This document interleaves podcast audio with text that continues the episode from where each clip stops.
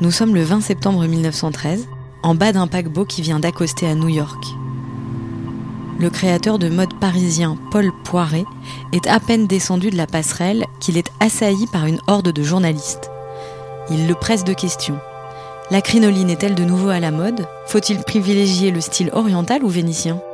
Et il note son pantalon à carreaux gris, son manteau mi-long couleur fauve et ses sourcils broussailleux par-dessus son regard bleu.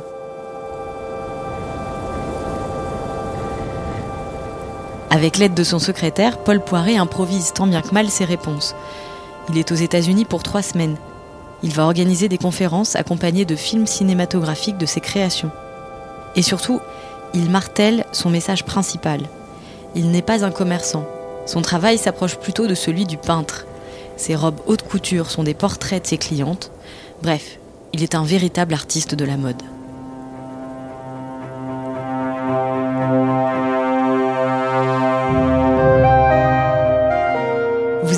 La recherche à l'œuvre, le podcast de l'Institut national d'histoire de l'art. Je m'appelle Anne-Cécile Genre et à chaque épisode, des chercheuses et chercheurs me partagent leurs travaux, leurs découvertes, leurs questions et parfois leurs doutes sur le sujet qui les passionne.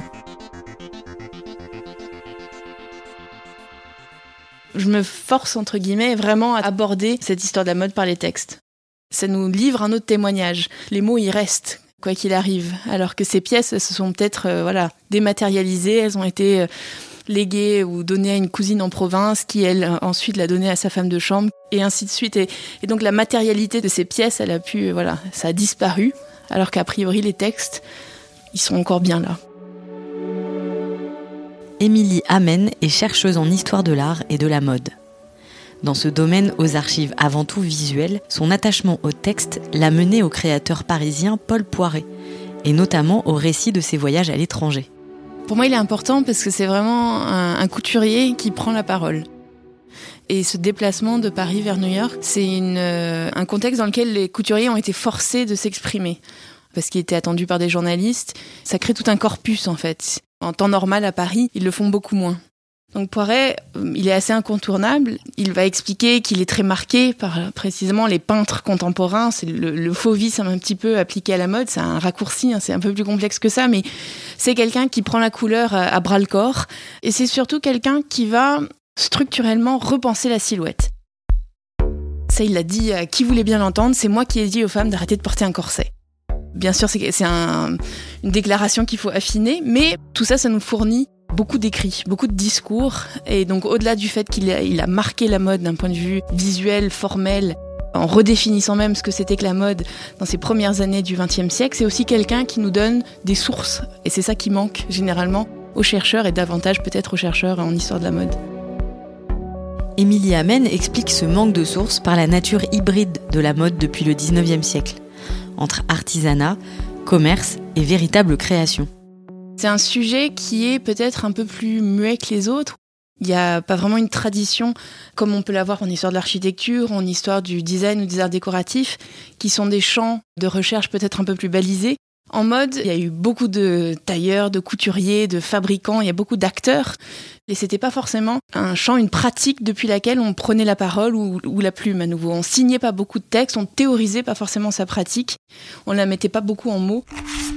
Voilà, c'est quelque chose que le chercheur doit faire, c'est euh, ce travail de collecte de sources qui sont éparses, parfois un peu cachées, un peu euh, insoupçonnées. Il y en a, mais il faut, faut les trouver. Et quand elle trouve des sources, Émilie Amen doit avant tout les mettre en doute. Très vite, l'histoire de la mode, c'est une histoire écrite depuis l'industrie. Donc c'est aussi une histoire commerciale. Donc un des premiers euh, soupçons qu'on pourrait avoir, c'est de se dire, bah, Poiret, il a clamé être un grand couturier incroyable, mais finalement, on se rend compte assez vite, c'est un peu le passage d'un discours publicitaire qui va euh, infiltrer une histoire officielle. Donc là, le chercheur, il a bien sûr un rôle à jouer, des questions à poser. À quel point il était extraordinaire L'était-il vraiment? Comment cette réputation euh, s'est construite? Est-ce qu'on appellerait aujourd'hui un discours marketing? Est-ce que c'est ça qui est devenu une sorte d'histoire officielle? Est-ce qu'on l'a déconstruit? Ça, c'est quelque chose de très intéressant, de, mettre à l'épreuve, en fait, le génie supposé de ces grands hommes. Donc, il y a aussi cette, euh, l'idée de redéployer hein, une histoire plus riche avec euh, pas uniquement les vainqueurs qui sont des poids lourds encore aujourd'hui de notre industrie.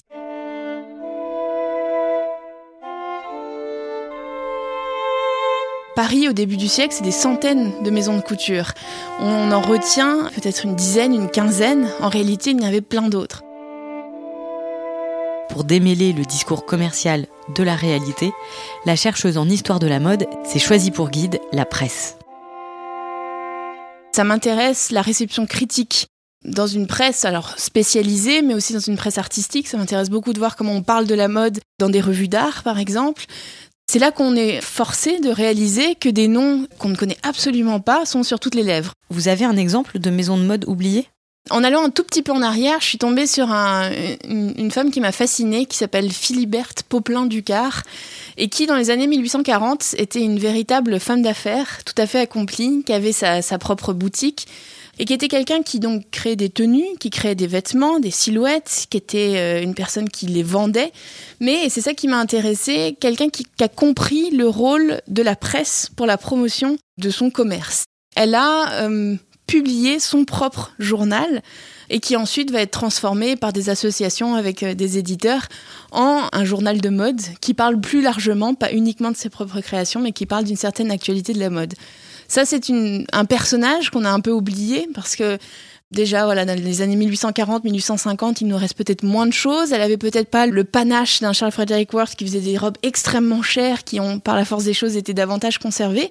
Mais justement, si on s'intéresse au texte, on voit l'ampleur qu'elle a dans cette période-là. Quelque chose que peut-être des images, des gravures ou les objets conservés dans les musées nous auraient moins dit En parallèle de son cursus en histoire de l'art, Émilie Amen a suivi des études d'art appliqué et travaille comme designer dans une grande maison de mode parisienne. Pendant ses cinq premières années, elle y constate le désintérêt du secteur pour la théorie. C'est vrai que une manière d'aborder et de comprendre la mode, c'est aussi cette euh, création extrêmement spontanée, portée par euh, quelque chose d'assez euh, visuel, on va dire. C'est à la fois moi ce qui me fascine, ce qui me frustre complètement. C'est-à-dire que vous demandez à un étudiant en design pourquoi il a fait quelque chose, vous demandez à un étudiant en archi d'expliquer sa maquette, il est a priori capable de me proposer un discours assez articulé. Souvent dans une école de mode, on n'est pas forcément obligé d'aller si loin. Il y a une sorte de création un peu impulsive et intuitive avec la mode qui explique peut-être justement que si on a trop besoin de l'expliquer, c'est que c'est pas bon en fait. La mode, c'est censé séduire de manière extrêmement euh, immédiate et forte, sans mots. Donc en fait, on pourrait dire qu'on n'a absolument pas besoin d'avoir un texte euh, de 10 pages pour expliquer pourquoi cette robe noire, elle est bien. Immédiatement, dans l'instant où on la voit, elle doit provoquer quelque chose. Donc c'est là l'une des multiples raisons hein, de ce décrochage, entre guillemets, mais qui rend le sujet d'autant plus intéressant.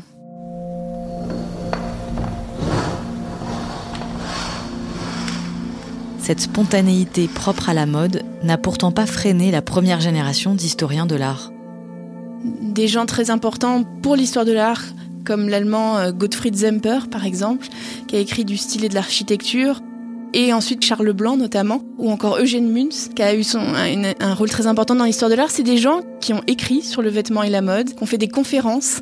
Je suis un jour tombée dans un journal qui n'était euh, franchement pas un, journal érudit, sur un compte-rendu d'une conférence donnée par Eugène Münz sur la mode féminine. On voit en fait comment cette première génération d'historiens de l'art s'est dit que le vêtement a quelque chose d'intéressant à dire, aussi bien des grammaires ornementales que des principes de construction propres à l'architecture et aux vêtements. Après cinq ans d'expérience professionnelle dans la mode, Émilie Amen décide de relancer ses études d'histoire de l'art et se lance dans une thèse en parallèle de son poste de designer.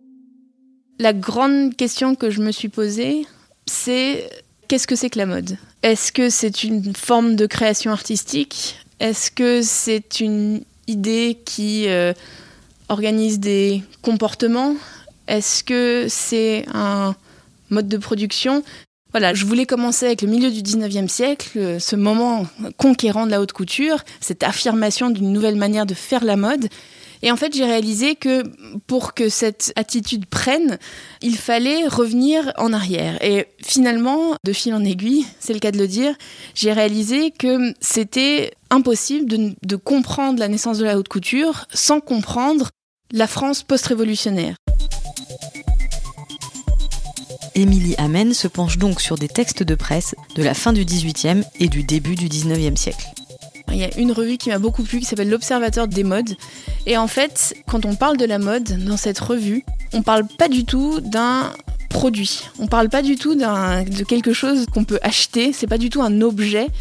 Et encore moins un objet artistique. C'est une attitude. Et donc, quand on parle de la mode en 1820 à peu près, à Paris, on parle d'une certaine manière de se comporter. On parle d'une idée abstraite qui permet de séparer certains groupes sociaux d'autres. On est en plein dans cette période que Balzac va décrire notamment avec son traité de la vie élégante. À ce moment-là, la mode, c'est pas du tout quelque chose qui s'achète. C'est quelque chose qui se cultive, c'est une manière d'être, c'est quelque chose d'intangible.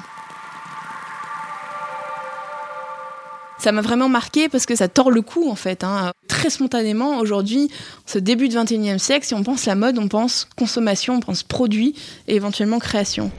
Si ces textes sur la mode d'avant la haute couture sont dénués d'arguments commerciaux, c'est que le prescripteur n'est pas encore le créateur, celui qui fabrique et vend la mode, mais le porteur, celui qui va passer commande à un tailleur. J'ai beaucoup travaillé sur des manuels d'élégance et de savoir-vivre qui parle de l'objet vestimentaire, c'est-à-dire comment on le porte, chez qui on le fait faire, et ça devient extrêmement précis.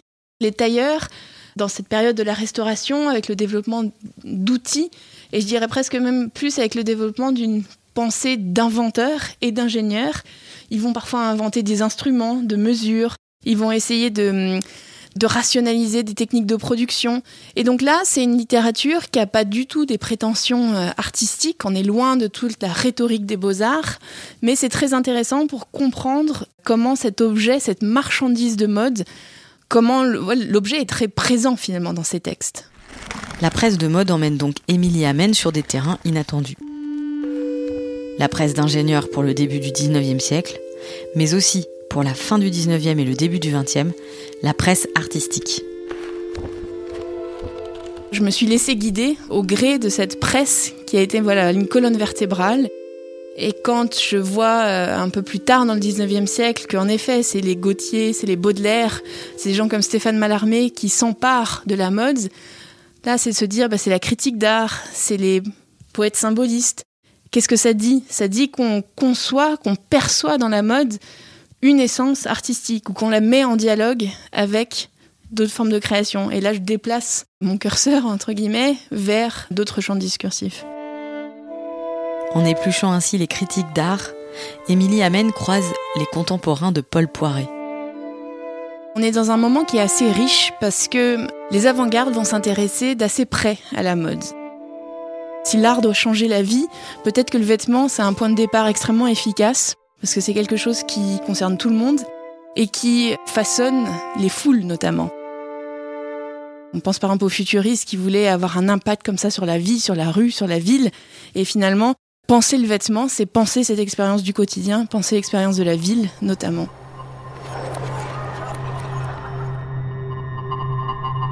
Paul Poiret est influencé par ces théories avant-gardistes, notamment lorsqu'il déménage sa maison de mode dans un luxueux hôtel particulier de l'avenue Dantin, l'actuelle avenue Franklin Roosevelt.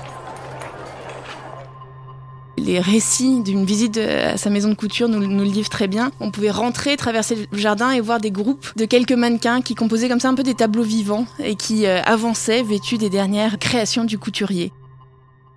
C'est quelqu'un qui va organiser aussi beaucoup de fêtes qui comprend en fait euh, l'intérêt des inventions scéniques et théâtrales pour la mode.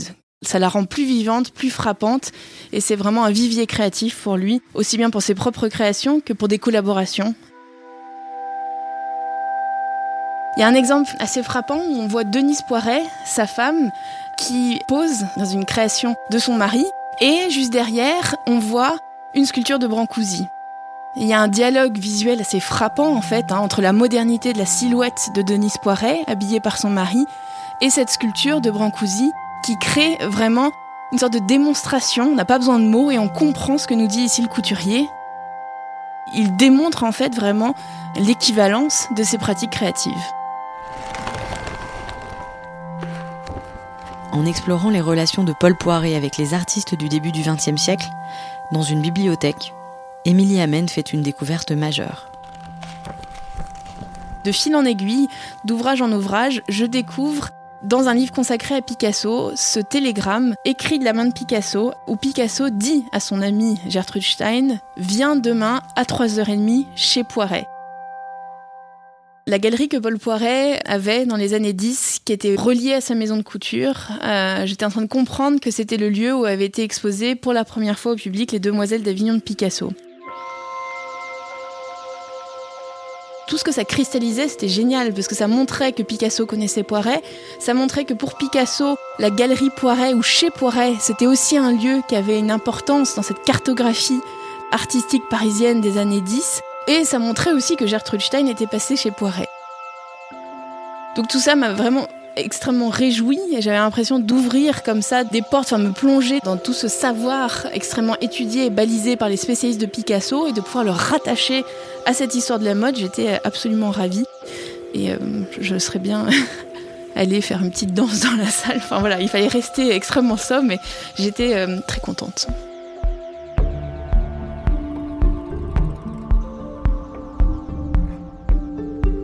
Faute de pouvoir danser dans les bibliothèques, Émilie Amen peut désormais partager ses découvertes avec un nombre croissant de chercheurs en histoire de la mode. Clairement, il se passe plus de choses aujourd'hui, en 2020-21, qu'il se passait de choses quand j'ai commencé ma thèse il y a 6-7 ans. Le premier problème que j'ai eu, c'était euh, d'identifier, ne serait-ce qu'un département. J'avais identifié une discipline, c'est-à-dire que pour moi c'était évident que c'était l'histoire de l'art, mais c'était pas très clair qui en histoire de l'art s'intéressait à ce genre de questions et plus encore qui en histoire de l'art était habilité à diriger des recherches sur ce sujet. C'est pas encore si évident, mais euh, il y a une actualité éditoriale qui est la démonstration même d'un certain dynamisme dans la recherche, à la fois dans les musées, à l'université, qui balise ce territoire de la recherche euh, en mode et en vêtements. Pour aller dans le sens de cet éveil récent de la recherche en histoire de la mode, Émilie Amen a finalement soutenu sa thèse en 2020, après six ans de travail. Elle y propose une méthodologie pour le renouvellement des sources de ce domaine en pleine ébullition. Ce que j'ai fait avec mon travail en doctorat, c'est vraiment proposer une méthodologie qui est une invitation à considérer des figures qu'on occulte parfois, à relier des acteurs auxquels on ne pense pas forcément, qui nous proposent des regards nouveaux ou qui contribuent à renouveler une certaine approche de l'histoire de la mode. Est-ce qu'il y a un sujet que vous aimeriez creuser maintenant que votre thèse est finie? Euh, Au début de ma thèse, j'ai découvert dans le centre de documentation du musée des arts décoratifs un meuble composé de dizaines de milliers de fiches manuscrites qui recensaient tous les mots de la mode. En me documentant, j'ai compris que c'était l'œuvre euh, d'un couple, François et Madeleine Boucher. François Boucher, on le connaît assez bien, c'est celui qui a écrit Une histoire de la mode en Occident, qui est paru en 1965 et qui est encore une référence aujourd'hui. C'est un peu la Bible de l'historien euh, de la mode. Donc ce conservateur de Carnavalet qui était à la retraite a, consacré en fait ces dernières années euh, comme ça à, rassembler autant de sources possibles, de sources documentaires. C'est sa femme notamment qui a réalisé ce fichier incroyable avec toutes ces euh, définitions de mots de mode. Et euh, ce couple, il me fascine. Il est lui est très connu. Sa femme a fait l'objet de, ce qui est arrivé à beaucoup d'épouses d'historiens, à savoir être un peu occultée, réaliser un travail un peu de gratte-papier parfois, au service de son mari. Et donc l'un des, des projets qui m'intéressent en ce moment, c'est de reconsidérer en fait l'apport que ces gens, François et Madeleine Boucher, ont eu dans la constitution en fait de la discipline. Autre signe que l'histoire de la mode est à un tournant, Émilie Amen offre de plus en plus ses compétences d'historienne de l'art dans le cadre de la maison de mode qu'il emploie. Il y a différents enjeux, mais par exemple, euh, s'interroger sur cet intérêt pour euh, les cultures extra-occidentales que les créateurs de mode ont souvent utilisé. Je sais pas, des broderies mexicaines, euh, des tissus, le, wax africain. Si on se documente un tant soit peu, on se rend compte alors c'est aujourd'hui tous ces débats sur l'appropriation culturelle, mais de savoir recontextualiser, redéfinir quels sont effectivement ces savoir-faire, ces artefacts, quelles sont les histoires qu'ils charrient, et souvent les histoires politiques et coloniales qui les ont faits. Tout ça est extrêmement important à prendre en compte aujourd'hui, et généralement le travail que je fais, ça vise à documenter en fait ces inspirations-là.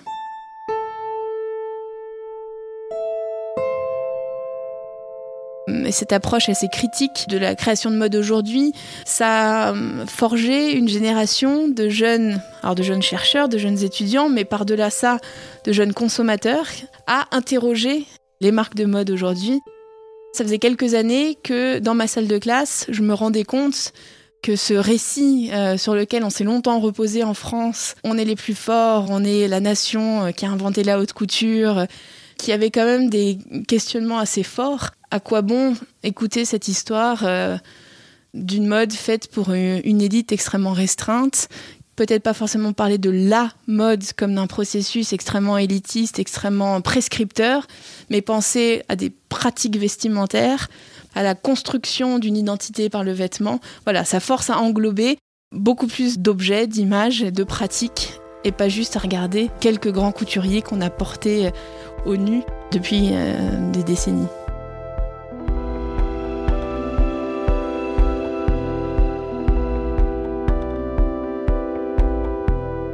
Émilie Amen poursuit sa tentative de décentrage de l'histoire de la mode avec une série de vidéos en ligne sur les invisibles de la mode. Ces acteurs oubliés d'un domaine en pleine redécouverte.